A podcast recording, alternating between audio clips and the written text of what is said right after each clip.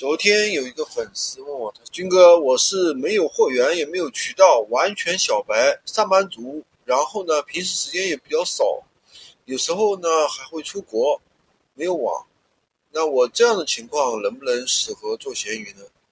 其实这么说呢，闲鱼本身它就是一个下沉市场，就是一个比较简单简化的一个电商市场。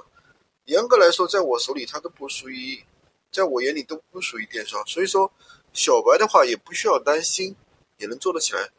没有货源，其实做闲鱼大部分的人都是做无货源，所以说做无货源的话，电商也是能做起来的。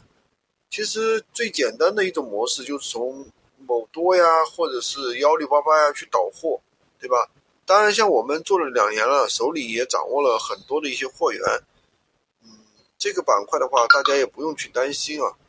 就是无货源的话是完全是可以做的，呃，至于昨天有一个粉丝跟我说，他说他做拼多多无货源，然后被割韭菜了，嗯，其实确实是这样的，拼多多无货源的话，它本来就是一个伪命题啊，对吧？你拼多多你怎么做无货源呢？拼多多那边本身已经是一个比较便宜的一个市场了，大家都很便宜，你去做无货源那不是开玩笑吗？你这。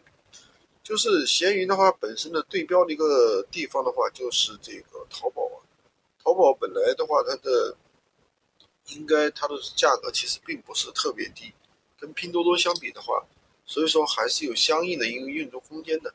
所以这一点的话，大家不用去担心啊，小白也能做得起来，好吧？今天就跟大家讲这么多，喜欢军哥的可以关注我，订阅我的专辑，当然也可以加我的微，在我头像旁边获取闲鱼快速上手笔记。